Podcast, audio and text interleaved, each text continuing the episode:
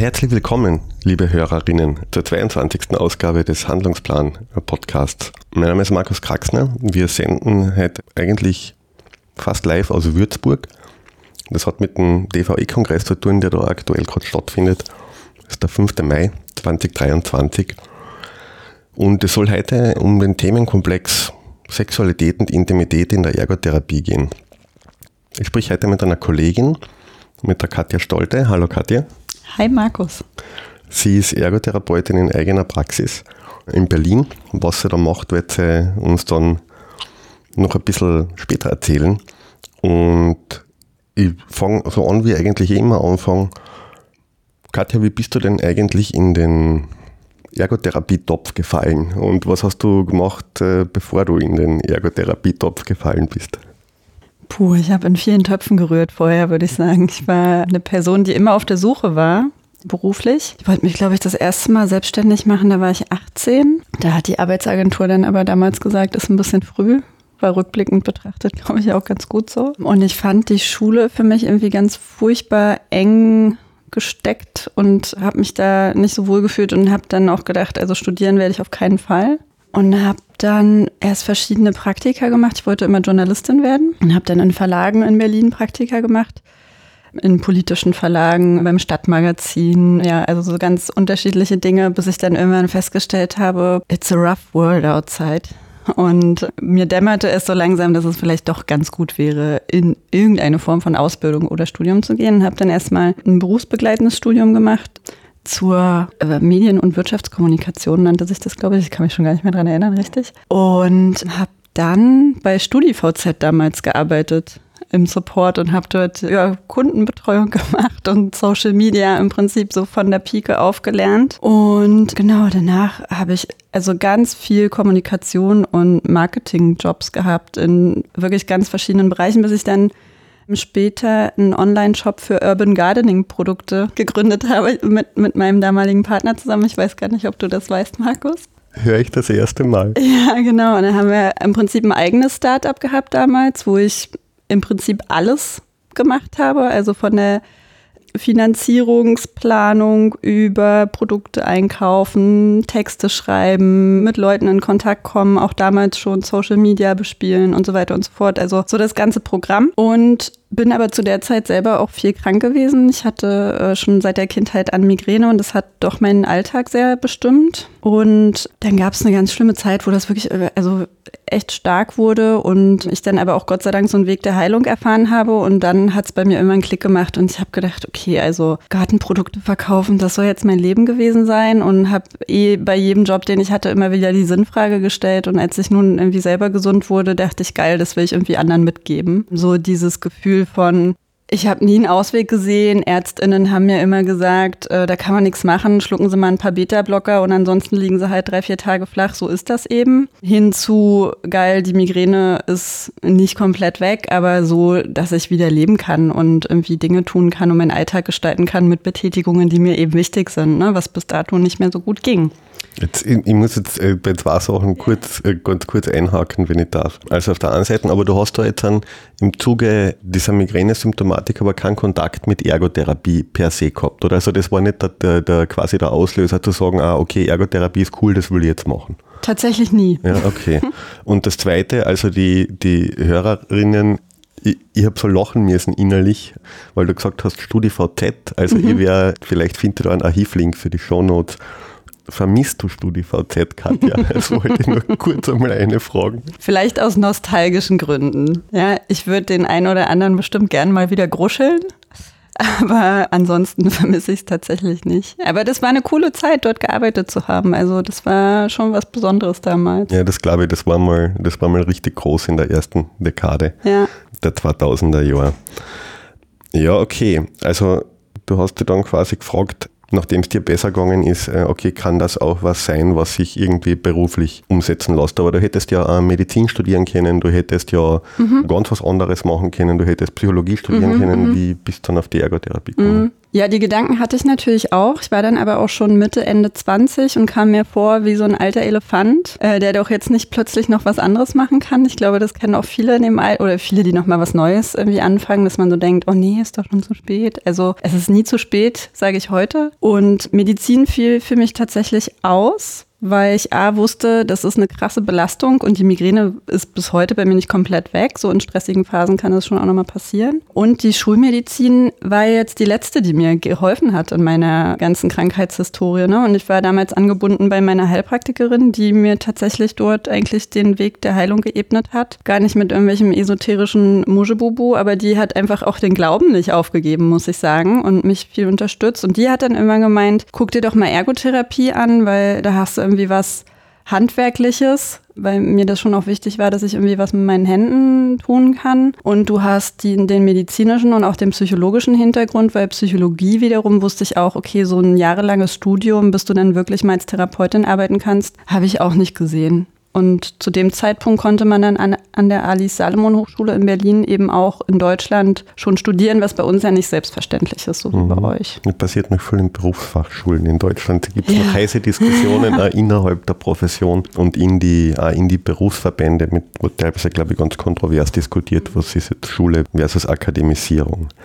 Okay, also Ali Salomon Hochschule. Mhm. Ja, und dann hättest du ja eigentlich auch sagen können, ma, ich gehe jetzt in die Neurorehabilitation oder mach was anderes. Und du bist aber dann, deshalb auch das Thema der heutigen Folge, irgendwie mit, mit dem Themenbereich oder mit dem Themenfeld Sexualität und Intimität in Berührung kommen. Und wie kam das? Weil es ist ja, sage ich mal, heute noch ungewöhnlich mhm. als Thema in der Profession. Irgendwie. Ja, ja, absolut. Ja, absolut. Wie, wie, wann, also wie lange ist das her eigentlich und wie ist es dazu gekommen, dass dir das irgendwie gekickt hat?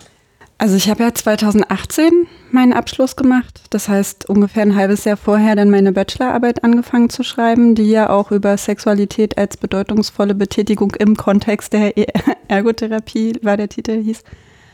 Und tja, wie bin ich dazu gekommen? Also es, es setzte sich im Prinzip im Studium auch sofort, dass ich weiterhin auf der Suche war und ganz oft gedacht habe, hm, also das passt jetzt für mich nicht. Pädiatrie passt irgendwie nicht und Körperflechten passt für mich auch nicht und in so einer und no offense, ne? Also ich finde das in bestimmten Bereichen total sinnvoll, aber ich habe einfach für mich gemerkt, das ist nicht mein Mittel der Wahl jetzt zum Beispiel. Und sehe mich auch nicht in so einer klassischen Ergotherapiepraxis, wie das bei uns in Deutschland zum Beispiel ist, wo alle Bereiche abgedeckt werden und jeder alles können muss, weil ich finde irgendwie, dass ich in einem Bereich richtig gut sein kann und bin nicht so ein Generalist in dem Sinne. Und tatsächlich sollte meine Bachelorarbeit eigentlich erst über Gesundheitsförderung gehen, weil ich dachte, ja geil, ich glaube, das ist so ein Bereich, da kann man irgendwie Geld verdienen und Ergotherapie ist in Deutschland so schlecht bezahlt und vielleicht gehe ich dann irgendwie in die Wirtschaft und keine Ahnung. Und mich hat das Schreiben des Abstracts so überfordert, weil diese Arbeit irgendwie meinen Lebensentwurf abbilden sollte für mich auch schon und Hehre Ziele für Bachelorarbeit. Ja, das ist auch typisch. Und habe dann zu der Zeit Margarete Stokowski untenrum freigelesen. Ähm, das ist ein, im Prinzip ja, ein feministisches Buch, wo ich das erste Mal mit diesen Themen so in Kontakt gekommen bin und habe mir auch irgendwie privat in meiner eigenen Sexualität viele Fragen gestellt und kam da nicht weiter und habe mich deswegen einfach sehr viel damit auseinandergesetzt und habe dann immer gedacht, na warte mal, wenn Gesundheitsförderung und Management jetzt irgendwie zu überfordernd ist, dann schreib doch über was, worauf du richtig Bock hast und was dich einfach interessiert. Und das ist dann Sexualität geworden. Und damit habe ich mich dann ein halbes Jahr höchst intensiv befasst und mir hat das sehr viel Spaß gemacht. Irgendwann natürlich auch Kopfzerbrechen, weil es einfach ein riesiges Feld ist. Meine Zweitbetreuerin meinte irgendwann, also Frau Stolte, damit könnten Sie jetzt schon eine Masterarbeit schreiben. Sie müssen das unbedingt eingrenzen. Jeder, der sich mit dem Thema befasst, der stößt auch an diesen Punkt, dass es einfach ein riesiges Feld ist. Ja, und so bin ich da eingestiegen und habe dann gedacht, also ne, das Outcome dieser Arbeit war ja dann, dass es ein Modul, also ich habe ein Modul für die Hochschule entwickelt, das eben sexuelle Themen so im Prinzip umfassend mit einbezieht in die Lehre, weil ich wollte schon ein Produkt am Ende haben, das man irgendwie verwenden kann, weil ich das einfach immer mega sinnvoll finde, wenn man theoretisch arbeitet, dass es am Ende auch einen praktischen Bezug gibt. Hm, bin ich ganz bei dir. Ja. Und ja, irgendwie hat sich das dann so nach und nach entwickelt, dass ich dachte, naja, warte mal, jetzt habe ich dieses Modul, warum sollte ich nicht Fortbildungen anbieten? Weil es macht halt niemand anderes und ich bin selber nicht gut drin ausgebildet und hätte mir das gewünscht und habe dann selber viele Fortbildungen erstmal besucht und um mich selber auch mit Kompetenzen irgendwie anzureichern, weil die hatte ich zu dem Zeitpunkt auch nur theoretisch. Ja, und so hat sich das dann entwickelt, bis, bis ich dann irgendwann meine eigene Praxis hatte. Also ich habe jetzt auch wieder schmunzeln müssen, falls da jetzt Studierende oder Schülerinnen zuhören, die äh, Abschlussarbeiten schreiben müssen. Das ist ja das, was ich, was ich unseren Studis an der FH Kärnten immer sage. Nehmt ein Thema, das euch wirklich interessiert, dann ist alles viel, viel leichter. Es ist schön, dass du das noch einmal bekräftigt hast. Das kann man gleich einmal als, als Message mitgeben. Äh, das bringt auf alle Fälle ganz viel. Ja, wie warst du was daraus geworden ist aus dieser, aus dieser Lehrmodulkonzeption. Ist das an der, an der ASH implementiert worden? Also was, was also in einem, in einem nachhaltigen Sinn, dass das im Curriculum verankert ist? Oder ja, was ist, mhm. was ist daraus geworden? Also im Curriculum ist es meines Wissens bis heute nicht verankert. Aber wir haben ja gestern zum Beispiel meine ehemalige Dozentin aus dem motorisch-funktionellen Bereich getroffen, Frau Buschner, falls Sie zuhören. Liebe Grüße nochmal. Genau, es wurde auf jeden Fall in verschiedensten Bereichen mit aufgenommen, das Thema. Das weiß ich auch von Lehrenden an der Hochschule, dass die, die sind darauf aufmerksam geworden und die haben das sehr ernst genommen. Und es wurde auf sehr, sehr vielen Bereichen mit integriert. Also sie haben das jetzt zwar nicht festgeschrieben im Curriculum, weil natürlich die Begründung ist, ja, wir haben ja keine Zeit. Wir haben ja schon kaum Zeit für die Arbeitstherapie. Wie sollen wir denn jetzt noch Sexualität unterbringen, ne? Aber das Thema wurde schon gehört, würde ich sagen, und krieg auch die Rückmeldungen. Ne? Und das auch nochmal so, es gibt ja auch Tabu-Themen im Tabu, wie sexuelle Belästigung am Arbeitsplatz oder sexualisierte Gewalt. Also ich weiß, solche Themen wurden dort auch aufgenommen und da wurden auch wieder Forschungsarbeiten zugeschrieben. Also da ist wirklich auch was in Bewegung gekommen dadurch. Was, was mich total freut, ne? Weil das ist natürlich dann eine sehr schöne Arbeit, wenn man sieht, die Leute tragen das weiter. Und hätte ich niemals gedacht, durch das Schreiben so einer Bachelorarbeit, ne, dass, dass das daraus erwächst, ist eigentlich total cool. Ja, jetzt weiß ich, du bist ja nicht die klassische Angeberin, aber damit war es ja im Endeffekt nicht vorbei, weil du warst ja letztes Jahr auch am DVE-Kongress und du hast ja was überreicht bekommen, äh, so im Nachgang nach der Bachelorarbeit. Darf man, willst du, magst du das kurz vielleicht sagen? Ich schaue dann, wer Link sein muss. ja, ich habe ich habe übrigens an der Ali Salomon Hochschule damals auch einen Preis bekommen für ah, die Bachelorarbeit. Ja, ich glaube, cool. dass das auch nochmal maßgeblich ja. war, dass das Thema dann auch so eine Präsenz bekommen hat. Ne? Genau, und irgendwie, ja, dadurch glaube ich auch, dass ich so einen Preis schon mal gewonnen hatte, habe ich dann auch so eine realistische Chance gesehen, dass das vielleicht nochmal klappen könnte. Und habe mich dann beworben beim DVE und Schulz-Kirchner Verlag. Die hatten eben ausgeschrieben, man solle sich mit, wenn man in der Lehre arbeitet und ein innovatives Thema habe, das Theorie und Praxis verbindet, wo ich überall dachte, okay, check, check, check, passt, habe ich dann mein Konzept für einen souveränen Umgang mit Sexualität in der Ergotherapie eingereicht habe da im Prinzip runtergeschrieben, was mein täglich Brot ist und habe diese ganzen wissenschaftlichen Bezüge, die ich in der Bachelorarbeit damals gemacht habe, verbunden mit dem, was ich aus der Praxis, aus Workshops und Fortbildungen im Prinzip auch an Wissen noch zusammengetragen habe, mit was bedeutet das eigentlich für die Ergotherapie, sowohl in der Ausbildung als auch in der Praxis. Ne? Und ja, erfreulicherweise habe ich genau dafür dann auch den Ergotherapiepreis aus, gezeichnet oder wurde damit ausgezeichnet. Genau. Ja, sehr cool. Gratuliere herzlich noch einmal. Das ist also auch, was ein Bekanntheitsgrad vom, vom Thema angeht, sicher auch ganz ein, ein wichtiges Ding. Liebe Hörerinnen, werft einen Blick in die Shownotes. Ich werde versuchen, zu diesen Dingen auch noch eine Links auszugraben und da zu dem zu den Aspekten, die die Katja sonst so gesagt hat. Täglich Brot, hast du schon gesagt, essen müssen wir alle. Du hm. hast Du hast eine Praxis für psychische und sexuelle Gesundheit in Berlin, also das ist quasi dein täglich Brot. Kannst du uns ein bisschen erzählen, was da, was sind da eigentlich so die Schwerpunkte? Also was, was kann man sich auf der einen Seite darunter vorstellen und vielleicht auch, ja, was sind denn eigentlich so die Hauptanliegen oder so ein paar Beispiele mit, mit Anliegen, mit den Klientinnen und Klienten zu dir kommen eigentlich? Mhm. Also Klientinnen, die über Verordnung kommen, ne, weil da müssen wir unterscheiden. Es gibt welche, die kommen auf SelbstzahlerInnenbasis. Das sind dann häufig Klientinnen, die in die Paar- oder Sexualberatung kommen, weil ich bin auch noch als äh, Paartherapeutin fortgebildet. Die kommen dann natürlich mit Beziehungsthemen, wo vordergründig meistens die Sexualität steht und am Ende landen wir dann häufig bei der Kommunikation und Bindung. Das ist einfach auch eine Realität. Und die Klientinnen, die über eine ärztliche Verordnung kommen, die kommen in der Regel mit einer psychiatrischen Diagnose, also beispielsweise Depression, Borderline-Störung. Nehmen wir mal die beiden.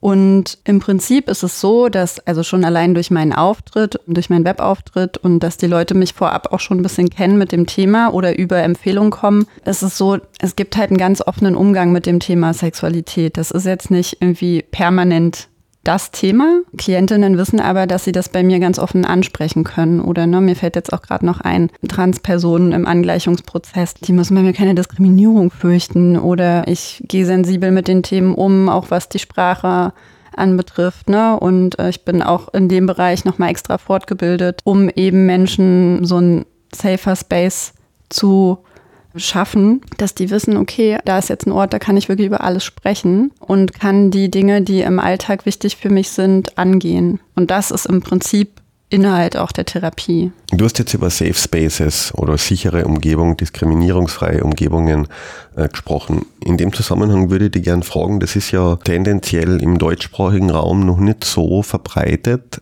aber wir beide kennen das auch aus dem angloamerikanischen Sprachraum, zum Beispiel aus E-Mail-Signaturen oder aus Social-Media-Profilen und du hast es selber auch, dass du quasi Geschlechtsidentität festlegende Pronomen zu deinem Namen dazu schreibst. Steht das irgendwie in einem Zusammenhang mit dem, mit etwas, was man diskriminierungsfrei und Safe Space nennt? Oder ist das eine rein persönliche Geschichte oder hat das irgendwie irgendeine, also bringt es über das Ausdrücken der eigenen Geschlechtsidentität außer auch für andere Menschen mhm. irgendetwas? Definitiv. Also schon allein dadurch zum Beispiel, dass ich das mache, meine, also, oder ich fange mal am Anfang an, wenn mich jemand anschreibt, also über das Kontaktformular auf meiner Webseite, wird dort auch das Pronomen abgefragt. Dass die Person sich schon direkt ausweisen kann, sozusagen, mit welchem Geschlecht. Weil nur weil da steht Markus Müller, weiß ich eigentlich noch gar nichts über das Geschlecht, ne? Ich würde erstmal das zugeschriebene Geschlecht natürlich wählen, also ne, im, im Geiste, weil ich würde annehmen, okay, ist eine männlich gelesene Person, aber die würde ich erstmal nur männlich lesen können. Ob die sich wirklich männlich fühlt, das kann ich ja gar nicht wissen. Und wenn Markus Müller mir nun schreibt und äh, schreibt, er ist sie oder they oder them, dann weiß ich schon, okay, da ist eine Person, die sich ihrem Geschlecht nicht per se zugehörig fühlt. Und das ist auch dann mit einem Thema in der Therapie. Und da bin ich schon mal ganz anders sensibilisiert. Und die Person muss sich nicht groß und breit erklären und quasi mich erstmal ausbilden darüber, was jetzt mit ihrer Geschlechtsidentität ist, sondern ich weiß einfach Bescheid. Und das ist schon etwas, das Sicherheit gibt in der Kommunikation. Weil es gibt so viele Orte da draußen im medizinischen und therapeutischen Bereich, wo das halt leider einfach überhaupt gar nicht berücksichtigt wird und wo sich diese Menschen auch diskriminiert fühlen. Da gibt es auch Untersuchungen zu. Das passiert halt leider sehr häufig, dass das nicht ernst genommen wird, dass immer wieder über die Pronomen drüber hinweggeredet wird und wo natürlich Menschen sich dann nicht gut versorgt fühlen ne? und tendenziell dann auch diese Hilfe nicht mehr aufsuchen, weil wenn mich jemand nicht anerkennt, fühle ich mich da nicht wohl, gehe also in der Konsequenz nicht mehr hin und in der schlimmsten Konsequenz würde sich meine psychische Störung zum Beispiel verstärken, ne, wenn ich mir gar keine Hilfe suche. Das ist jetzt ein Beispiel ne, zum Thema Identität. Na, also das passt eh ganz gut. Also in dem Zusammenhang sage ich auch gleich noch einmal, also wenn jetzt bei, bei Hörerinnen irgendwie so ähm, Emotionen hochkommen, was das äh, thematisch überhaupt soll, und es gibt ja quasi nur Männer und Frauen, also es ist definitiv more complicated. Auf der einen Seite wirklich auf der rein auf der biologischen Ebene und auf der anderen Seite noch einmal auf, der, auf dem, was man im, im Englischen dann halt Gender nennt, weil da gibt es ja die Unterscheidung zwischen Sex und Gender und das gibt ja in, im deutschen Sprachraum nicht. Und ich werde da in die Shownotes auch ein ganz ein, ein gutes Erklärbär-Video von, also mittlerweile nicht mehr fortgeführten YouTube-Kanal von MyLab, der sich mit dem Thema in zehn Minuten so auseinandergesetzt hat, dass man da wirklich einen, einen guten Eindruck kriegt und da kommen auch also Personen zu Wort, die, also die Transpersonen sind oder in Angleichungsprozessen oder also wo die, wo die Geschlechtsidentität nicht dem biologischen Geschlecht entspricht. Also so als illustratives Zusatzmaterial würde ich sagen, das ist, glaube ich, das ist, glaube ich, ganz gut. Und in mir kommt da direkt noch die Sexualpädagogin zur Sprache, die was sagen will. Ja, bitte. Geschlecht ne, also in diesem uns bekannten heteronormativen System von männlich und weiblich, um das mal einfach vielleicht freundlich in Frage zu stellen und einfach aus einer offeneren Perspektive zu betrachten, nämlich als Geschlecht, als Kontinuum zwischen männlich und weiblich. Ne? Wir haben alle männliche und weibliche Anteile und es gibt in Anführungszeichen Frauen, also oder sagen wir mal weiblich gelesene Personen. Das ist eigentlich die Version, die ich bevorzuge. Ne? Ich lese dich als männlich zum Beispiel. Ich weiß aber nicht, fühlst du dich jetzt zu 100 Prozent als Mann? Mich würdest du sicher als weiblich lesen. Ich würde mich auch als weiblich Cis-Frau bezeichnen. Durchaus aber mit männlichen Anteilen, ne? Weil jeder hat so ein bisschen seine Nuancen. Und dann müssen wir auch immer nochmal diskutieren, was bedeutet denn eigentlich männlich und was bedeutet denn wirklich weiblich? Und was davon sind alles Zuschreibungen? die aufgrund von äh, politischen und gesellschaftlichen Diskursen stattfinden und was ist wirklich Geschlecht, ja? Und was ist dann auch nochmal das biologische Geschlecht, was ist das soziale Geschlecht und was ist das psychologische Geschlecht? Also das sind einfach alles Unterschiede, die wir machen müssen und wo es einfach schön wäre, wenn sich ein paar Men Menschen mehr dafür öffnen würden, ne? Weil was bricht mir für einen Zacken aus der Krone, dir zuzugestehen oder einer anderen Person, dass sie ein anderes Geschlecht hat, als ich jetzt erstmal annehmen würde? Wem tut das weh? Ja, ich finde, es tut im Endeffekt niemandem weh und ich denke mir, es ist so, wenn man sich als Mann identifiziert, auch ganz wichtig, sich so mit den, sage ich einmal, ja, weiblicheren oder feminineren Anteilen des eigenen Wesens auseinanderzusetzen, ähm, weil, und da spielen, wir kommen dann später noch einmal ein bisschen auf Medien verschiedener Art und Services verschiedener Orte da vielleicht auch einen Einfluss haben. Weil es natürlich auch immer eine gesellschaftliche Prägung oder Strömung, denke ich mal, was jetzt männlich ist. Und nur in dem Fall geht es halt teilweise schon tausende von Jahren zurück und da darf Absolut. man immer, an, an, man darf immer ein bisschen rütteln am Käfig, finde ich. Ja. Das ist ja immer, das ist ja immer gut. Ja, also so mal da, ähm, der zusammenfassende Bogen äh, zu dir. Und jetzt, switchen wir vielleicht ein bisschen in, ins Feld der Ergotherapie. Sexualität und Intimität. Warum soll das überhaupt ein Thema für uns ErgotherapeutInnen sein? Weil gibt es nicht eh nur andere Berufsgruppen, die sich um diese Dinge eigentlich eh kümmern? Ja, das fragen die MedizinerInnen auch und die PsychologInnen auch. Und die Pflege fragt das auch, ob das nicht die anderen lieber machen können. Und so fragen wir uns alle im Kreis die ganze Zeit und werfen den Ball immer weiter und bleiben eigentlich völlig fernab der Klientinnenrealität, für die das einfach ein Thema ist. Sicher nicht für alle, ja, also ist ja genauso wie, wenn wir mal einen Vergleich machen. Ich finde es immer schön, das mit Essen und Kochen als ADL zu vergleichen. Ne? Es gibt Schlaganfallpatientinnen, die nach dem Vorfall Bedarf haben, in, die, in, in, der Aktivität Kochen zum Beispiel unterstützt zu werden und wieder selbstständig zu werden. Es gibt aber auch welche, für die ist das überhaupt gar kein Thema, weil die haben vorher nicht gekocht, die wollen jetzt auch nicht kochen. Und jeder von uns hat aber eine Sexualität. Also ist ja nicht nur Ficken, Rammeln, Äumeln, Bumsen, so war die Einleitung in meiner Bachelorarbeit. Ähm, auch, nur, auch nur zitiert tatsächlich aus der Sexualwissenschaft, weil es gibt ja auch ganz, ganz viele Worte dafür, ne, die wir uns immer alle nicht trauen zu sagen. Und de facto macht Sexualität aber viel mehr, wie wir gerade schon hatten, ne? das Thema Geschlecht. Welchem Geschlecht fühle ich mich zugehörig? Sexualität bedeutet Nähe, bedeutet Bindung mit jemandem auszuleben, bedeutet Selbstfürsorge auszuleben. Ne? Also im Bereich der Selbstbefriedigung zum Beispiel, wenn ich gar keine Partnerschaft habe, möchte ich ja trotzdem eine Form von Sexualität haben und ich kann auch mit mir selber eine Sexualität ausleben. Und Sexualität ist ohnehin super individuell und unterschiedlich ausgelebt. Ne? Und lasst euch da nicht immer von so Zahlen irritieren, die durch die Welt geistern. Ja, was, was meinst du für Zahlen? Was, ja, ja, so was geistert? Ein, einmal die Woche Sex zum Beispiel. Ah, okay, so durch, Durchschnittsanforderungen, ja, äh, die man erfüllen. Quatsch, okay. ja. Es gibt Paare, die haben einmal im Jahr Sex und es gibt Paare, die haben nie Sex. Es gibt ne, asexuelle Paare zum Beispiel. Es gibt Menschen, die asexuell sind und auch da gibt es ein Spektrum. Asexualität kann auch wieder ganz unterschiedlich aussehen, kann bedeuten für mich gibt es gar keine Form von Nähe, kein Küssen, kein Kuscheln, kein Zirkumtions-penetrativen Sex.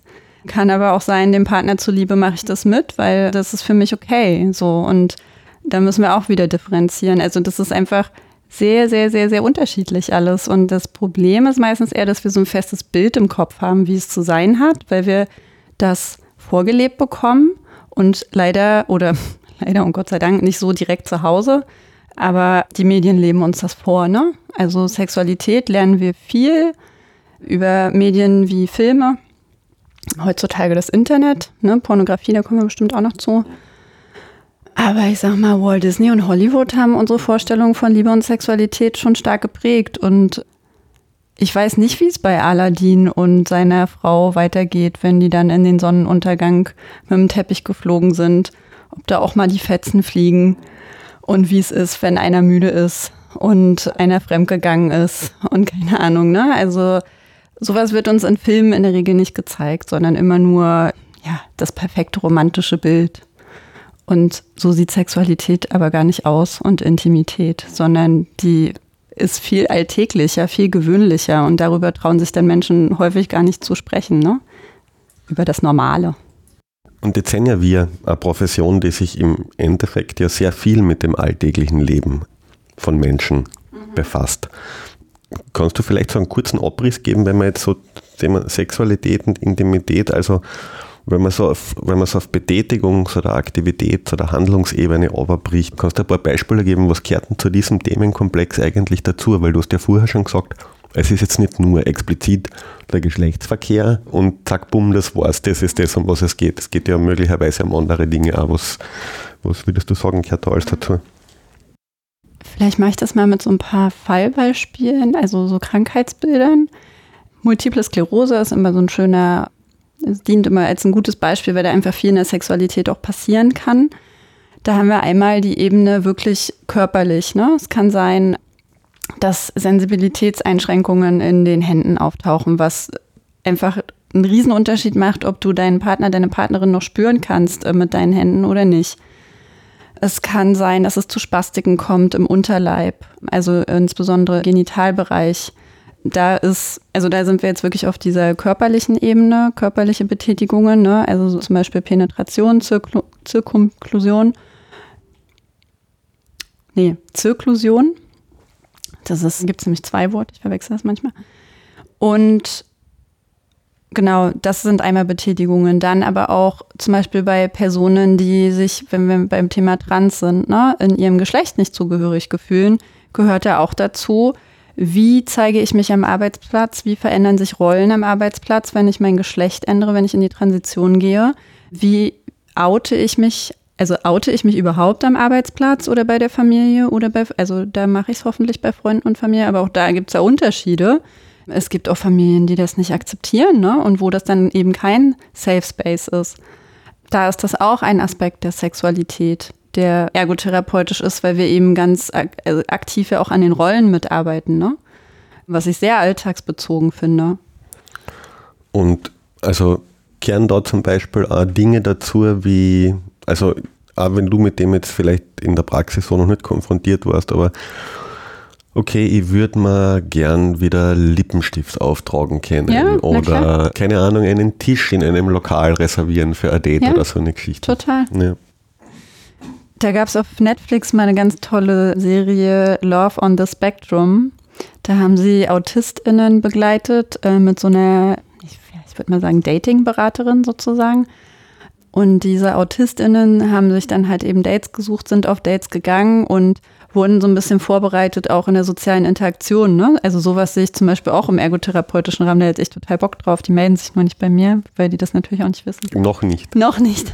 Genau, wie man sich auf einem Date verhält. Ne? Und äh, die waren dann auch manchmal danach total traurig und irritiert und was sie jetzt falsch gemacht haben und das Outcome war also für mich auch, okay, es hätte mir auch passieren können. Und die haben jetzt aber zum Beispiel noch mal eine Beratung an die Seite bekommen, weil die natürlich Einschränkungen haben in der sozialen Interaktion teilweise. Also auch da war alles dabei, ne? Von Spektrum sehr stark ausgebildet und weniger stark.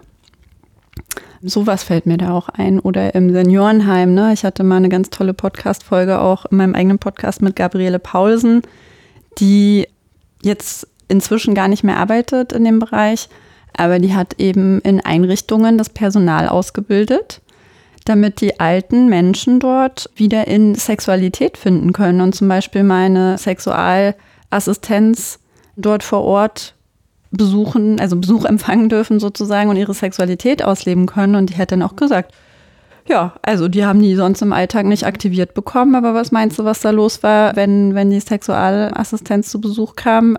Da waren die plötzlich mobsfidel und haben alle Hebel in Bewegung gesetzt, so ungefähr. Ne? Also auch in puncto Gesundheit ist, sehe ich Sexualität als Riesenressource, die man nutzen kann. Was, was ist jetzt Sexualassistenz? Was, was, machen, was machen Menschen oder Personen, die das tun, mhm. konkret? Also der Sexualassistenz ist, gibt es aktive und passive. Und die Assistenz, ich benutze gerade immer den falschen Begriff, Assistenz können sogar wir geben. Ne? Also beispielsweise, ich besorge der Klientin ihren Lippenstift für ihr Date, weil die selber kann die Einrichtung nicht verlassen. Habe ich im Prinzip schon Sexualassistenz geleistet oder bereite mit ihr den Raum vor, weil sie das alleine nicht schafft. Und dann gibt es eine aktive Sexualassistenz, die würde jetzt in der Situation, beispielsweise zwei Menschen mit Behinderungen wollen sexuell aktiv werden, haben aber beide körperlich eben Einschränkungen, sodass sie zum Beispiel gar nicht ins Bett finden würden, würde dann eben die aktive Sexualassistenz damit in der Situation einschreiten sozusagen und die unterstützen. Und dann gibt es eben noch die Sexualbegleitung. Auch da gibt es ganz viele Unterschiede. Ne? Das machen die Personen unter sich aus und ich finde, das gehört auch in so einen intimen Rahmen. Da haben wir am Ende keinen wirklichen Einblick. Das sind aber eben Menschen, das würde, in, also in Deutschland fällt das unter das Prostitutionsgesetz. Die kommen in die Einrichtung und werden eben intim mit den Menschen. Ob die sich jetzt nur küssen, ob die kuscheln, ob die auch weitergehen, sage ich mal. Ich will jetzt gar nicht irgendwie alle Eventualitäten aufzählen, aber das entscheiden die untereinander.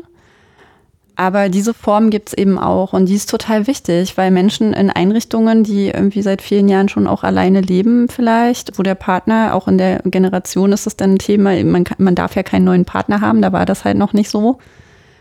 Ja, das heißt, die sind irgendwie schon ewig von Sexualität, von partnerschaftlicher Sexualität ausgeschlossen. Und so eine Sexualbegleitung ersetzt das natürlich auch nicht komplett, aber da haben die mal die Möglichkeit, überhaupt wieder Nähe zu genießen. Und das ist tatsächlich so meistens das Augenmerk, Nähe und Intimität wieder zu erfahren. Ne? Ganz spannend, dass du das sagst. Ich habe ja im Frühling bei der Tagung in, vom österreichischen Berufsverband in Salzburg äh, mit einer Kollegin geredet. Und wir haben dann auch so ausbildungsangebotsmäßig recherchiert. Ich nehme an, dass es in Österreich ähnlich ist, weil es gibt zumindest Kurse für Sexarbeiterinnen, sich im Bereich Sexualbegleitung also fortzubilden. Und ich denke mal, also jetzt auch nur beispielhaft, ich habe ja früher mal Gesundheits- und Krankenpflege gemacht und da war der Umgang, also in verschiedenen Settings, zum Beispiel, wenn eine männliche Person bei der Körperpflege äh, eine Erektion kriegt hat, ja den kalten Waschlappen aufhauen und aus dem Zimmer flüchten oder, wow. oder ähnliches. Also es ist jetzt schon ein bisschen her, also also ungefähr 20 Jahre, aber das war so damals mh, hm, der Stand des Umgangs. Und äh, wir haben ja gestern äh, bei einem Vortrag noch gehört, ja, wie ist es in einem Seniorenwohnheim oder in einem Pflegeheim, wenn ein Paar gemeinsam die jetzt irgendwie 50 Jahre verheiratet sind und 50 Jahre nebeneinander schlafen dann, aber nicht das gleiche Zimmer beziehen können oder ähnliches. Also da gibt es ähm, definitiv ja. Das ist, das ist übrigens auch ein ganz toller Bereich für die Ergotherapie. Ne? Ich denke jetzt an diese Einrichtungen, wo Menschen entweder im Alter oder auch mit Beeinträchtigungen leben, auch für die dafür zu sorgen, dass da zum Beispiel nicht Schwester Erika irgendwie alle fünf Minuten un, ungefragt und ohne zu klopfen reinplatzt. Das ist auch eine Frage von Privatsphäre und Intimität. Ne? Diese Menschen haben ein Recht darauf, haben wir alle, ist ein, angelehnt an die Grundrechte, ein Recht auf sexuelle Selbstbestimmung, das in vielen Einrichtungen den Menschen einfach abgesprochen wird, schon indem sie einfach gar nicht ihre Intimsphäre und Privatsphäre da schützen können. Dann können zum Beispiel mal ganz einfach gesprochen ein Schild an die Tür gehangen werden, bitte nicht stören, habe gerade Besuch. Ja, der muss ja, muss ja auch nicht so super explizit werden aber das, oder dass es bestimmte Besuchszeiten gibt, ne? wo einfach klar ist, okay, da haben die Leute ihre Ruhe. Da müssen wir jetzt nicht einen Katheter wechseln oder nochmal gucken, ob alle Tabletten genommen wurden, sondern das macht man halt zu anderen Zeiten. Und dass darüber auch gesprochen werden darf, ne, das ist häufig eher das Problem, weil die Sexualität wird dann eher beschämt und angeekelt und genervt behandelt, ne, wie du das jetzt mit der Erektion da beschrieben hast. Da reden dann eher die Pflege, Pflegenden auf dem Flur alle drüber, wie eklig das jetzt gerade war, anstatt einen Umgang damit zu finden und sich zu fragen, warum hat er denn jedes Mal eine Erektion und müssen wir da jetzt so ein Drama draus machen oder können wir irgendwie einen Weg finden, wie das für alle Beteiligten ein bisschen angenehmer wird. Und dafür muss man einfach miteinander reden. Ohne das geht's nicht. Ja, du hast ja also auch so in Paarbeziehungen, aber ich glaube, das kann man sowieso nicht überbetonen, auch in professionellen Kontexten, dass Kommunikation und das Sprechen über Dinge ja eigentlich der Schlüssel zu vielem ist, sage ich mal, und zu Veränderung auch ist. Und das bringt mich jetzt ein bisschen so zu ja, zu Ergotherapeutinnen und Ergotherapeuten ganz konkret, also auf der individuellen Ebene. Also was, was muss man denn oder was sollte man denn als Ergotherapeutin oder Ergotherapeut mitbringen, auf der, vielleicht auf der, auf der persönlichen Ebene und auf der, also auf der Ebene der eigenen Auseinandersetzung mit der Thematik? Was sollte man vielleicht an, an, an Wissen generell zur Thematik Sexualität und Intimität mitbringen, also jetzt so abstrakt auf kognitiver Ebene und auch was, also du hast ja vorher schon mal ein, ein bisschen angesprochen, aber was sollten wir denn in der Ausbildung, also egal ob jetzt an im, im Bereich der Berufsfachschulen oder im Bereich der Fachhochschulen, was sollte man denn da angehenden Ergotherapeutinnen und Ergotherapeuten vermitteln? So eine umfangreiche Frage. Aber, ja, geht gerade also, meine Bachelorarbeit durch im Kopf. Die 2018. Aber, aber vielleicht, vielleicht also auch mit diesen, mit diesen persönlichen oder Selbstkompetenzen, mhm. was braucht da, wie, mhm. wie, was, was hilft dann da eigentlich? Worüber sollte man nachdenken? ja. ja. Also, grundlegend würde ich erstmal sagen, dass man niemals mit anderen über Sexualität sprechen kann, wenn man sich nicht mit seiner eigenen Sexualität auseinandergesetzt hat. Ich glaube, das ist so die, die absolute Grundlage dafür. Ich komme nicht drum herum. Und das ist ja auch was Schönes. Also, wenn ich das jetzt bis meiner Ergotherapie-Ausbildung oder Studium noch nicht gemacht habe, wäre das doch jetzt mal ein schöner Anlass zum Beispiel. Ne? Wir machen ja auch Selbsterfahrungen, beispielsweise irgendwie, wie ist es mit dem Rollstuhl zu fahren zum Beispiel oder wie ist es blind zu sein, wie ist es nicht zu hören. Ne? Und so sind da eben auch Selbsterfahrungen wichtig. Ich denke, was es außerdem braucht, ist auf jeden Fall eine Kommunikationsfähigkeit, ja, mit den Menschen darüber in Kontakt zu treten. Gutes Nähe-Distanzgefühl. Was brauchst noch? Naja, du musst in der Lage sein, Clinical Reasoning-Prozesse sozusagen durchzugehen und zu überprüfen, okay, warte mal, Störungsbild der Person, Einflussfaktoren auf die Sexualität und ist das jetzt relevant? Und wie hole ich mir diese Relevanz ein? Also wie überprüfe ich das? Da kommen wir vielleicht auch gleich zum OPSI. Ich, mhm. ich hake da jetzt noch einmal ein, weil wir haben ja, also wir kennen uns jetzt schon eine Zeit mhm. lang und wir haben ja so zwischen uns immer diesen, also quasi diese, diese Aufteilung Praxisorientierung, Katja, kognitive und Kopforientierung, Markus. Und jetzt frage ich noch einmal nach, du hast gesagt, ja, okay, man soll sich auch mit der eigenen Sexualität auseinandersetzen. Mhm. Das ist jetzt aber sehr abstrakt, äh, mhm. finde ich. Also wie, mhm. ich, wie, wie soll man das denn, also generell konkret machen? Also ja. ist es, ähm, ja, was so wirklich ganz konkret, schreibt man Tagebuch oder redet man mit Freundinnen oder ja. äh, ganz was anderes Gute oder Frage, alles davon oder so? Mach jetzt, setz dich jetzt auseinander. ja, also Auseinandersetzung ja, findet auf ganz vielen Ebenen statt. Als ich damit angefangen habe, was bei mir auch recht spät war, also im Prinzip, als ich diese Arbeit geschrieben habe, ich habe mich vorher mit meiner Sexualität nicht so groß befasst. Ich komme auch aus je, eben jener Gesellschaft wie du und die anderen Zuhörenden. Ich wurde so gut wie gar nicht aufgeklärt. Das gab es einmal kurz in der Schule. Meine Mutter hat sich mit 18 im Auto umgedreht und meinte, ach, das habe ich ja nie gemacht. Brauchst du das jetzt noch? Und ich guckte meinen Freund an. Ich so, ich glaube, ist ein bisschen spät. Und habe dann angefangen, ganz viel zu lesen. Also das ist ein Aspekt dieser Auseinandersetzung. Dann habe ich ganz viel gehört. Also zu der Zeit gab es noch gar nicht so viele Podcasts über Sexualität. Das hat sich innerhalb von zwei, drei Jahren so krass geändert, was ich total schön finde, weil ganz viel über das Thema gesprochen wird, auf ganz unterschiedliche Arten und Weisen auch. ich habe mich ausgetauscht. Also auch darüber, dass ich natürlich dann mit diesem Thema in ja, schwanger gegangen bin, in Kontakt gegangen bin, haben sich natürlich auch mehr Leute bei mir gemeldet und haben mir Sachen geschickt und mich gefragt und darüber kamen dann einfach Gespräche zustande und dann habe ich mich natürlich auch mit meiner eigenen Sexualität körperlich irgendwie mehr befasst. So, was gefällt mir eigentlich, was nicht. Keine Ahnung, ich lebe in Berlin, da gibt es dann auch so Ansprüche, irgendwie, man muss auf sexpositive Partys gehen und ganz verrückte Sachen machen und so dieser Begriff der Sexpositivität, der bringt ja nicht nur Befreiung, sondern auch ganz viel Druck und Anspruch. Und ich denke, da ist es auch wichtig, sich selber irgendwie zu lernen, einzuordnen, wo man da eigentlich steht und was einem wichtig ist. Und muss es alles ganz verrückt und schrill und aufgeregt sein oder darf es auch ganz gewöhnlich sein zum Beispiel. Ne? Und das hat mir aber diese ganze, ganze Auseinandersetzung ermöglicht, so weil ich mich ganz viel daran abgleichen konnte. Wie machen das andere? Okay, ich probiere mal was aus. Okay, das gefällt mir, das gefällt mir nicht. Und das ist halt auch ein Weg, ne? Okay, also Nachdenken bleibt dann nicht ein Sport und dann implizit oder explizit dann gleichzeitig, so wie du das jetzt beschrieben hast, Auseinandersetzung mit gesellschaftlichen Werten und Erwartungen und da ein Abgleich, okay, was, was, was passt da für mich, was passt da für mich nicht. Die Auseinandersetzung mit den Werten, ja, ja. genau. Und ich will noch hinzufügen, das eigene Denken reicht wie immer nicht aus, weil die Erkenntnis ist die Erkenntnis ist die Erkenntnis. Ich muss dann auch ins Tun kommen. Weil ohne die Dinge zu tun, werde ich niemals erfahren, wie es sich für mich anfühlt. Ne? Und das ist, würde ich sagen, auch der ergotherapeutische Bezug. Bei uns geht es dann viel ums Tun. Was nicht bedeutet, ich acker irgendwelche Sexstellungen mit meinen Klientinnen durch. Das haben, glaube ich, viele immer im Kopf. Aber es kann sein, dass für meinen Querschnittpatienten oder meine Schlaganfallpatientin wichtig ist, dass die jetzt andere Stellungen tatsächlich äh, durchführen müssen und dass man da beispielsweise Hilfsmittel bereitstellt oder denen einfach mal ein Infoblatt in die Hand drückt, wenn man selber merkt, oh, das mit den Stellungen ist mir persönlich ein bisschen zu direkt und dafür ist auch diese Auseinandersetzung so wichtig, weil ich persönlich will auch nicht alles machen. Ne? Also ich bin ja auch nicht so körperlich mit meinen Klientinnen zum Beispiel, dass ich so an so einer Bank arbeite oder so, sondern wir reden viel und arbeiten ausdruckszentriert. Ne? Und da muss einfach jeder seinen Platz auch finden, wie in allen anderen Bereichen auch. In der, in der Ausbildung also der jungen angehenden Kolleginnen und Kollegen.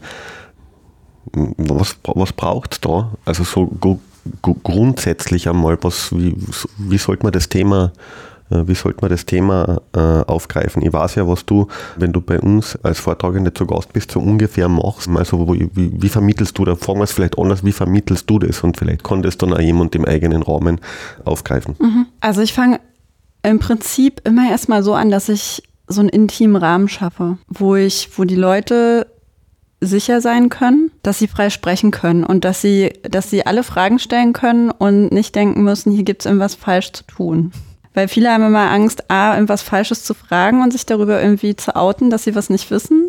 Oder was über sich selbst. Wir drücken natürlich immer was über uns selbst aus, wenn wir über Sexualität sprechen. Allein welche Worte ich wähle, zeigt dir, wie ich mit meiner Sexualität umgehe. Wir outen uns also auch ein Stück weit. Das heißt, ich muss einen sicheren Rahmen schaffen, dass die, die Menschen das Gefühl haben, sie können sich hier wirklich ausdrücken. Und das mache ich zum Beispiel, ne, also ich definiere so einen Safer Space und ich sage immer Safer Space, weil ich kann keinen Safe Space garantieren. Never ever. Niemals irgendwo auf der Welt. Weil beispielsweise in meiner Praxis könnte auch jemand einfach reinkommen und meinen Safe Space stören. Deswegen ist es für mich nur ein safer Space. Und ich kann auch nicht garantieren, dass ich mal jemandem zu nahe trete mit einer Bemerkung, die vielleicht, wo ich vorher nicht wusste, dass denjenigen das berührt. Ne? Das ist mir immer ganz wichtig, weil wir können das nicht garantieren. Das ist gar keine ja, Grenzüberschreitungen gibt, also wichtig ist, dass wir damit umgehen, wertschätzend und respektvoll. Und wenn eben dieser Safe Space definiert ist, auch durch Gruppenregeln beispielsweise, die untereinander festgelegt werden, dann finde ich es immer toll, wenn durch die Teilnehmenden selber auch Themen eingebracht werden. Also was erwarten die sich hier eigentlich? Weil meistens die Menschen, die da vor mir sitzen, schon ganz, ganz viel Interesse und auch Wissen mitbringen und ganz viele Fragen unter den Nägeln brennen. Und das lasse ich oft immer erstmal so ein nicht direkt mitteilen, sondern zum Beispiel über Zettelchen. Ne? Ich habe auch manchmal so eine Dr. Sommerbox dabei, wo die dann ihre Fragen reinstecken können. Dass wirklich auf allen Ebenen so ein bisschen dieser Weg der Kommunikation auch eröffnet ist, dass die Teilnehmenden sowohl anonym oder auch direkt Dinge fragen und mitteilen können. Das finde ich immer ganz wichtig. Und dann fange ich im Prinzip im Urschleim an. Ne? Da geht es so um die Aufklärung. Wie haben wir es gelernt? Weil so wie wir Sexualität gelernt haben, so gehen wir in der Regel später damit um. Ne? Wenn wenn in der Schule nur das Kondom über die Banane gezogen wurde und Frau Müller das als Fach aufgedrückt bekommen hat und eigentlich selber total beschämt mit ihrer eigenen Sexualität ist und das jetzt den SchülerInnen beibringen soll, naja, was lernen wir denn über Sexualität? Wir sollen uns schämen. Das bleibt haften. Bei den Eltern genauso. Ja, das heißt, wir müssen erstmal mit dieser Scham in Kontakt treten. Das ist mein, meine Vorgehensweise, ne? Weil wenn wir, wenn wir die erstmal irgendwie auf dem Schirm haben, dann können wir darüber hin, also uns darüber hinaus entwickeln sozusagen und über die anderen Themen sprechen, nämlich dann könnte es konkret werden. Sexualität, ne? biologisches Geschlecht, welche Aktivitäten gehören dazu, welche Störungsbilder haben welche sexuellen Auswirkungen und so weiter und so fort. Und dann sind wir meistens auch bei Fallbeispielen und am Fallbeispiel lässt es sich natürlich immer am besten erklären haben wir gestern auch gemerkt. Okay, das, ist, das sind aber dann auch Sachen, also so wie du gesagt hast, okay, zum Beispiel jetzt welche Störungsbilder äh, können Auswirkungen auf Sexualität und Intimität haben, das können aber Kolleginnen und Kollegen in der Lehre, das lässt sich glaube ich auch ganz, ganz gut aufgreifen, so ja. als erster vielleicht niederschwelligerer Schritt als irgendwie die eigene, die, die, die, ja, also das irgendwie zu reflektieren zusammen mit Studis. Das ist, glaube ich, dann noch einmal vielleicht ein bisschen einfacher. Wie, wie siehst du das? Also sowohl in der Profession als auch in der Gesellschaft ist es vielleicht eh leichter oder offensichtlicher. Gibt es da Altersunterschiede in den Zugängen zum Thema selber, um, zum, zum Thema Tabu oder zum Thema Scham und so und in, der Profession lässt sich das auch irgendwie, also es ist jetzt kein gelebter Ageism, aber lässt sich, hast du da Erfahrungen oder lässt sich das eigentlich nicht so sagen, äh, okay, alle, alle Menschen, die älter sind als 40 sind verklemmt jetzt, also, also als Pauschal, mhm. als Pauschalgeschichte, wie siehst du das? Naja, also das pauschal zu beantworten ist sowieso schwierig. Ich habe da jetzt keine repräsentativen Zahlen. Ne? Ich habe nur gefühlte Werte, ist vielleicht wichtig zu sagen. Und ich habe natürlich auch viel mehr gefühlte Werte von jüngeren Menschen, weil ich einfach an Hochschulen beispielsweise doziere oder an Ausbildungsstätten, Berufsschulen und so weiter. Anhand der Rückmeldungen, die ich auf Social Media bekomme, beispielsweise oder per E-Mail, würde ich schon sagen, dass das so eine Revolution der jüngeren Menschen ist mit dem Thema, weil da so viel Bedürfnis ist, auch darüber offen zu sprechen. Ne? Also da merkt man schon, dass die, diese jüngere Generation da einfach auch einen offeneren Umgang mit hat und sagt, hä, aber könnt ihr uns jetzt mal bitte beibringen, wie wir das machen? Weil wir sehen, das ist ein wichtiges Thema, aber hier in der, in der Ausbildung und im Studium kommt es irgendwie nicht vor. Ne?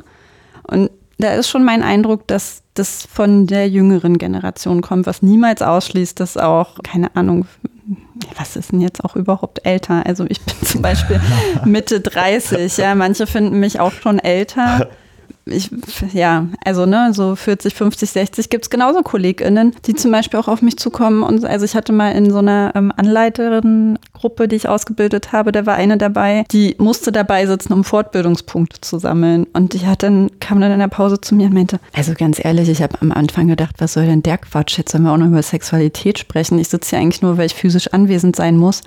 Aber es ist so spannend und so ein wichtiges Thema, das war mir überhaupt nicht klar. Und ich vermute, dass einfach bei, bei den Menschen, die schon länger in der Praxis arbeiten und da einfach das so machen, wie sie es schon lange machen, was sehr natürlich ist, dass das irgendwann eintritt, dass man die so ein bisschen vielleicht noch mehr aus der Reserve locken muss, als das jetzt bei jüngeren Menschen der Fall ist, die so frisch in dieses, in diesen Beruf gehen und auch aus einer, aus der Gesellschaft ja anders frisch reinkommen und mit einer anderen Offenheit, dass die diese Offenheit dann auch schon mit ins Studium und die Ausbildung tragen.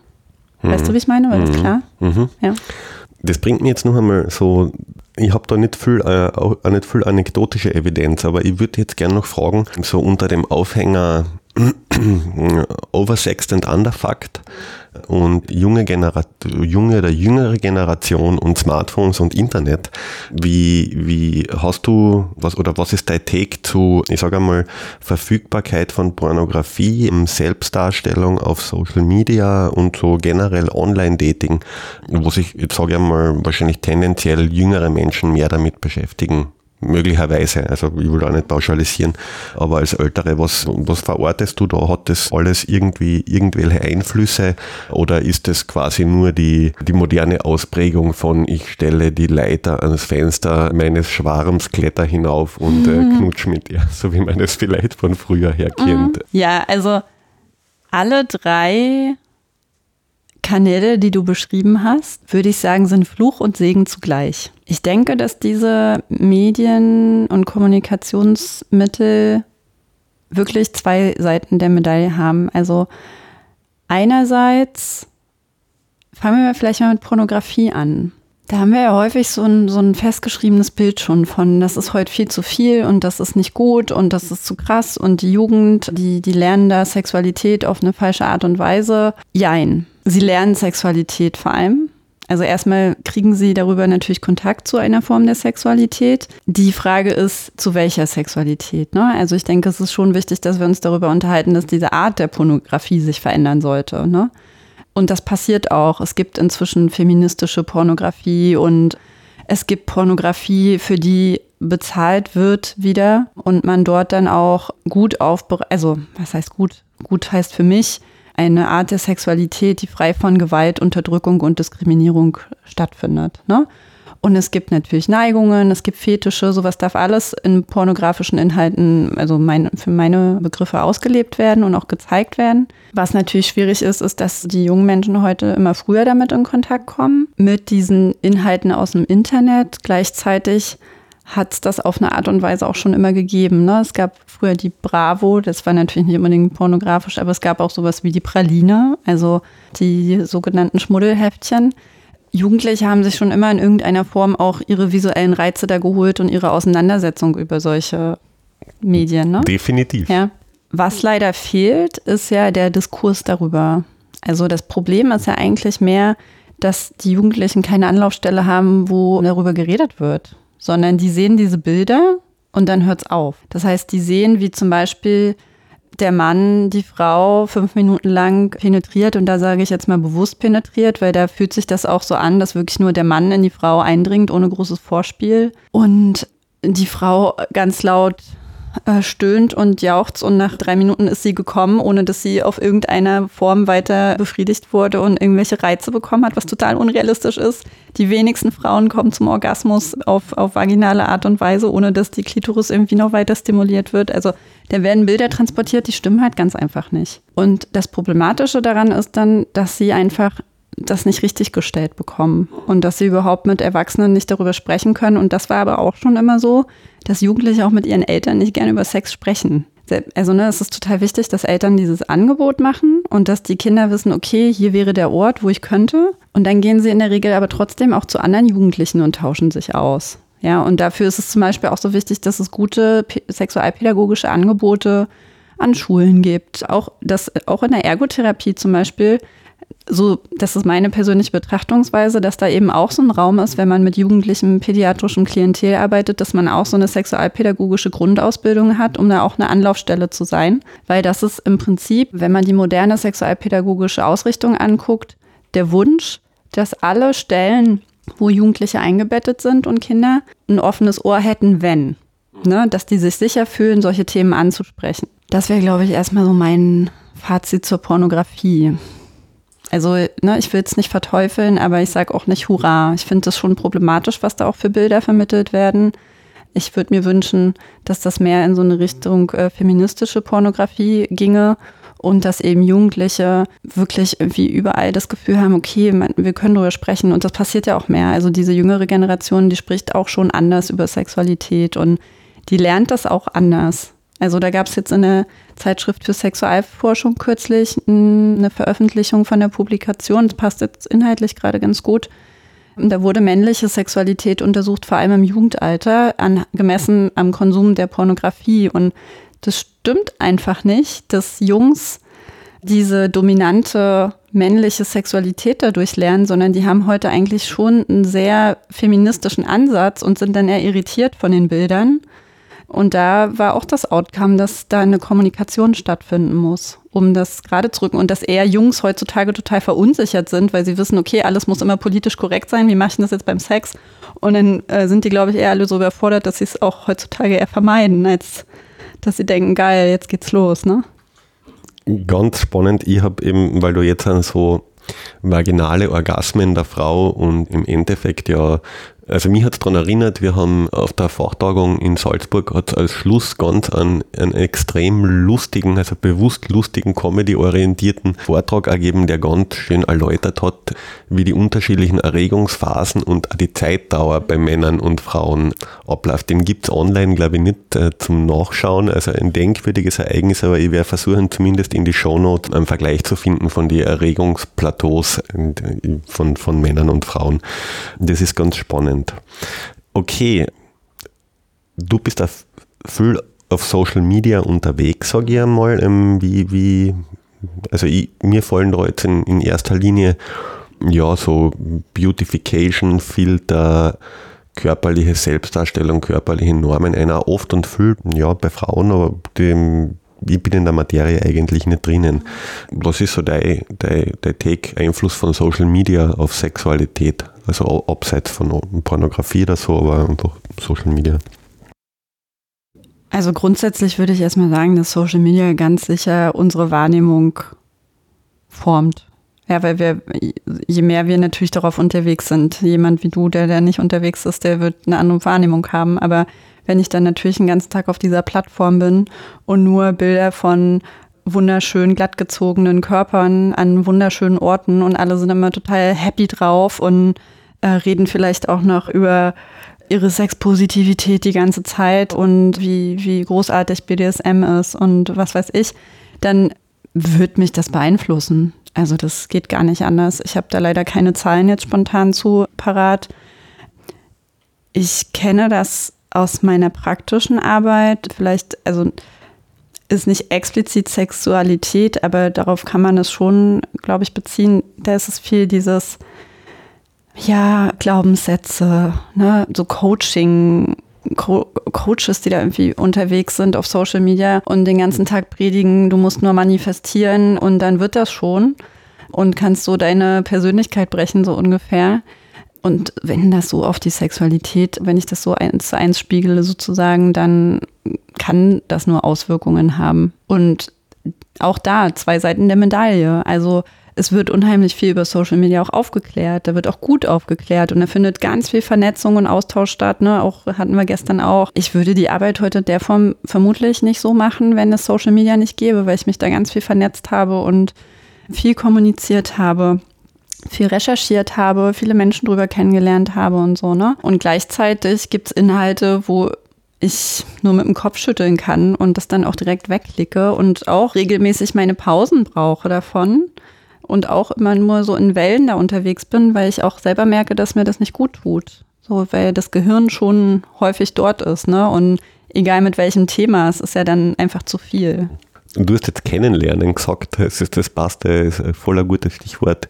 Online-Dating. Äh, wie, wie, ja, äh, wie ist das aus deiner Sicht? Du wirst jetzt wahrscheinlich auch sagen, auch sowohl positiv als auch negativ, oder wie ist das, ist, ist, sind so eine Dinge Themen bei Klientinnen und Klienten oder wie siehst du es allgemein gesellschaftlicher einfach? Ja. Ah, das sind auf jeden Fall Themen. Gerade in Berlin gibt es unheimlich viele Menschen und es gibt unheimlich hohe Fluktuationen, habe ich den Eindruck, auch auf diesen Plattformen. Und da nehme ich schon wahr, als da wird richtig konsumiert. Da wird Kontakt konsumiert und da wird er auch, ne, genauso, du stellst dich halt total da auf so einer Plattform mit den besten Bildern, die du irgendwie findest oder die was von dir transportieren sollen. Und du kannst quasi in ganz kurzer Zeit ganz viele Menschen konsumieren und so wie bei Germany's Next Topmodel, du kriegst jetzt eine Rose und du nicht und du fliegst jetzt raus.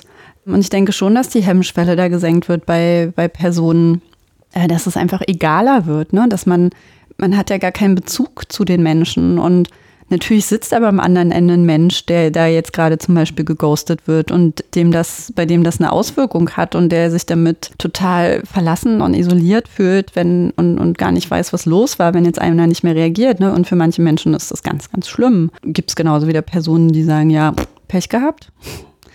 Lernt er mich halt nicht kennen. Aber ja, ich denke schon, dass das, ich habe das Gefühl, über diese Medien verrohen die Menschen so ein bisschen. Also da findet so eine Verrohung auf sozialer Ebene statt. Ja, weil mehr Distanz Ja, es ist ja total distanziert. Das ist ja genauso wie mit so Hate Speech im Internet. Na klar trau, traut sich Rüdiger da jetzt mal endlich auf die Pauke zu hauen, was er irgendwie im Realen nicht schafft, ne? Weil da ist einfach eine Riesendistanz. Da sieht er die Menschen nicht, die ihm gegenüberstehen. Und so funktioniert das ja auf Tinder und Co. eben auch. Und gleichzeitig ist es eine tolle Möglichkeit, in einer Riesenstadt zum Beispiel, wenn ich acht Stunden am Tag arbeite und ähm, im Feierabend groggy bin oder Corona ist, jemanden kennenzulernen. Ne? Also ich weiß, es ist ein bisschen unbefriedigend, die Antwort. Ich kenne das noch aus meinem Studium. Ja, das kommt ganz drauf an. Aber mhm. es kommt tatsächlich drauf an. Ich würde mir auch da einfach einen menschlichen Umgang miteinander wünschen für die Personen, die das nutzen. Also ich sage das ja oft, dass es drauf ankommt. Was ich vielleicht sagen kann, es hat vor ein paar Jahren ganz eine interessante Forschungsarbeit gegeben, die verlinke ich ja in den Show Notes, die Hook, Line and Sink Sinker, also so eine Metapher aus dem Angelsport.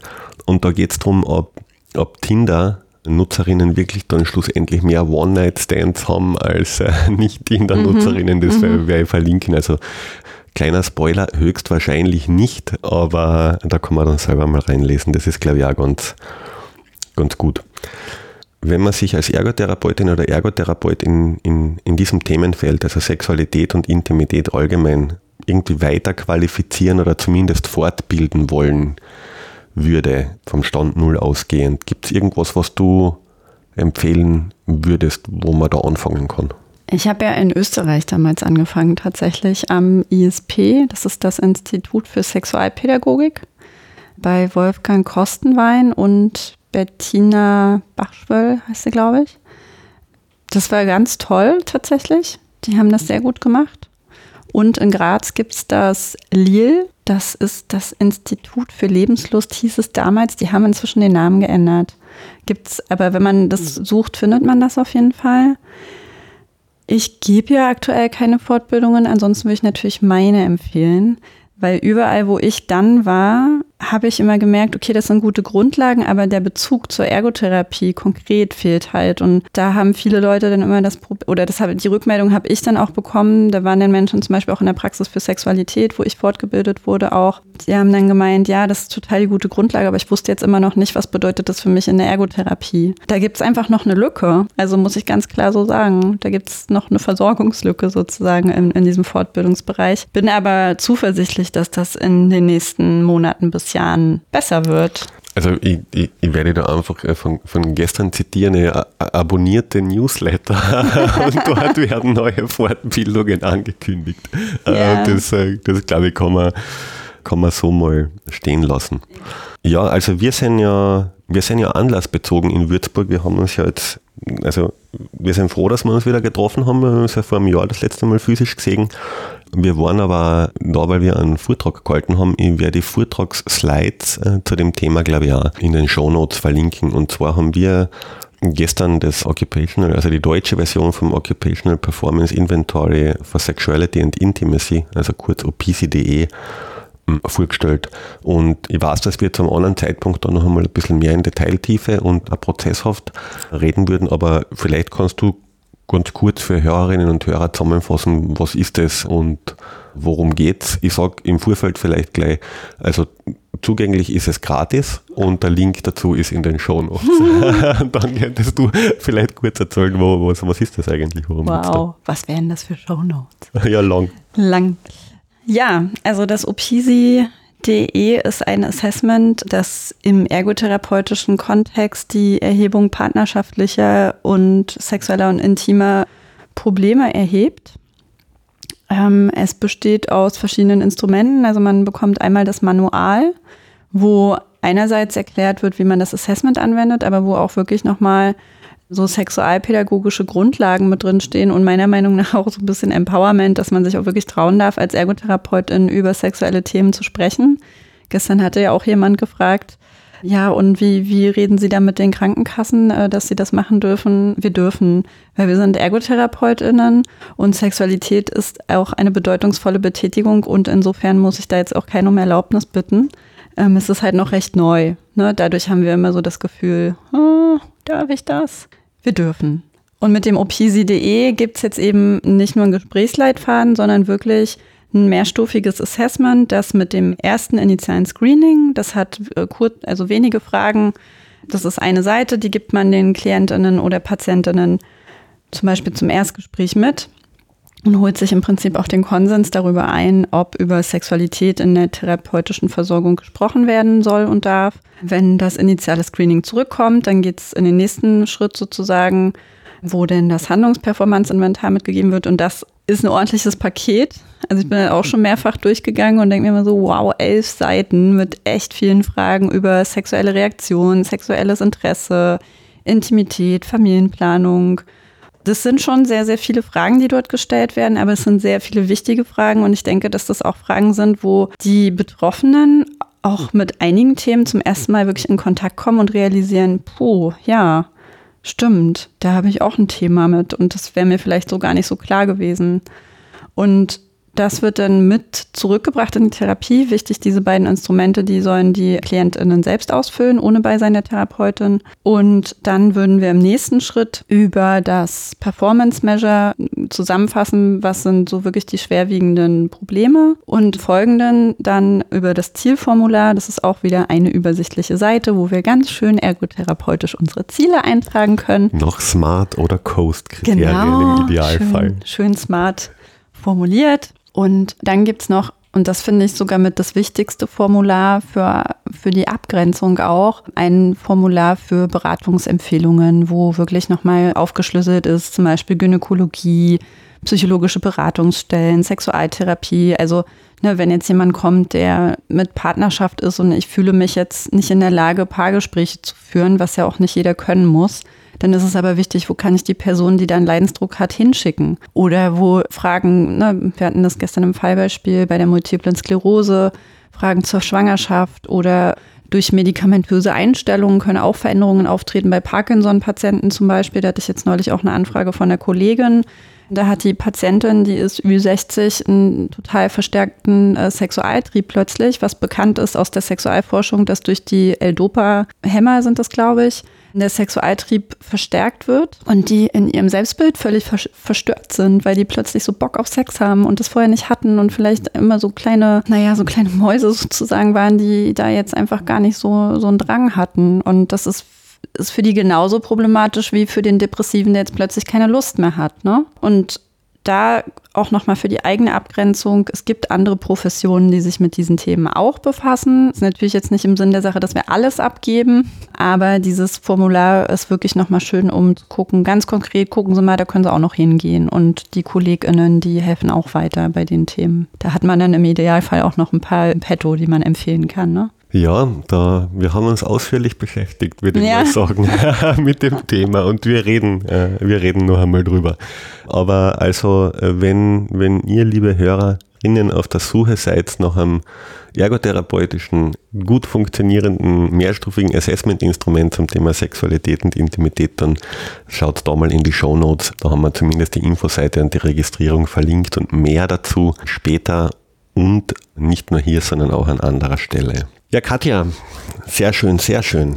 Haben wir, haben wir was vergessen aus deiner Sicht? Also ich weiß eh nicht möglich, das Thema umfassend und in, in, in aller Detailtiefe zu behandeln, aber gibt es jetzt irgendwas, was man, was man noch ansprechen sollte oder etwas, was du vielleicht noch unbedingt sagen möchtest?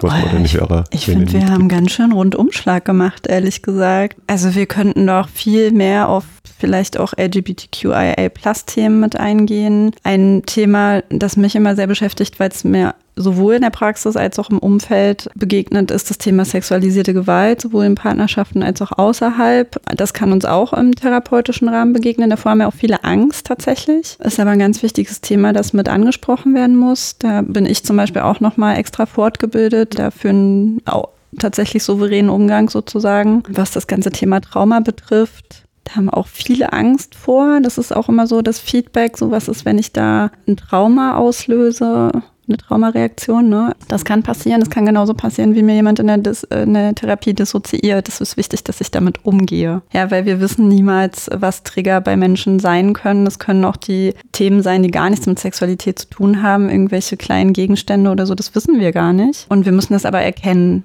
dass jemand dissoziiert oder dass jemand gerade in der Traumareaktion steckt oder ähnliches. Aber das, finde ich, würde jetzt den Rahmen sprengen. Das wären noch so Themen, mit denen ich mich viel beschäftige. Also was man vielleicht noch sagen kann, aber es thematisch und, und zeitlich und örtlich ganz gut dazu passt, es gibt ja im oder in der Ergotherapie und in der Handlungswissenschaft äh, seit 2019 ähm, ein internationales Netzwerk, wo ganz viel online passiert und zwar heißt es SexGen OTOS, also Sexuality and Gender in Occupational Therapy and Occupational Science, wird auch von einem deutschen oder von einem deutschen Kollegen zusammen mit einem brasilianischen Kollegen äh, gegründet worden. Das verlinken wir auch noch einmal. Die haben äh, also auf der einen Seite politische Mission, die machen aber auch, oder haben ein Mentoring-Programm aufgesetzt für LGBTQIA Kolleginnen zum Thema Diskriminierung sind politisch aktiv und da glaube ich ist es auch für alle, die an diesen Themen noch vertieft interessiert sind, auf alle Fälle sinnvoll, sich einzuklinken. Die, die, die Haltung ist quasi uh, all creatures welcome, wenn man das so sagen kann, in Anlehnung an das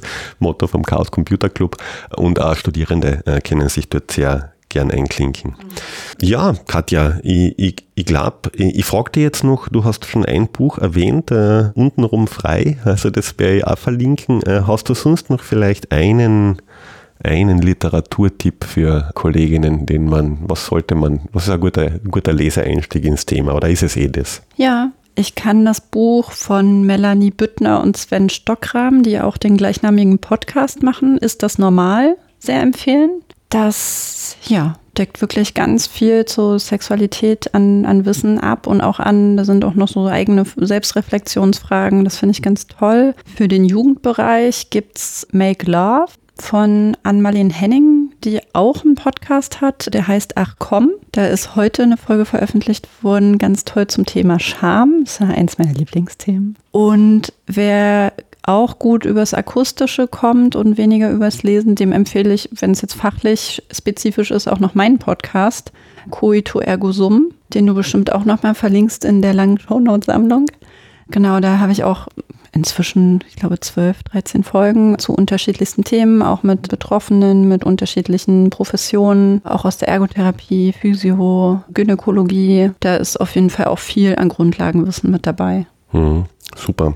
Und also auf der Podcast-Ebene äh, werden wir auch OT After Dark, für die, die englischsprachig ja, muss hören. Das, stimmt. das äh, verlinke ich definitiv auch noch. Ja, Katja, vielen Dank für die Zeit. Es wird sich, glaube ich, mit dem Zug für uns beide noch ausgehen, wenn wir aus Würzburg jetzt dann wieder abreisen.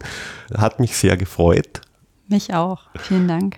Und liebe Hörerinnen, also wir nehmen äh, nach wie vor äh, Bewertungen bei iTunes entgegen für diesen Podcast oder wir freuen uns auch über Kommentare oder Feedback, entweder im Kommentarbereich äh, zu diesem Artikel oder unter podcast.handlungsplan.net. Wir wünschen Ihnen und euch schöne Zeiten und auf ein Wiederhören. Auf Wiederhören.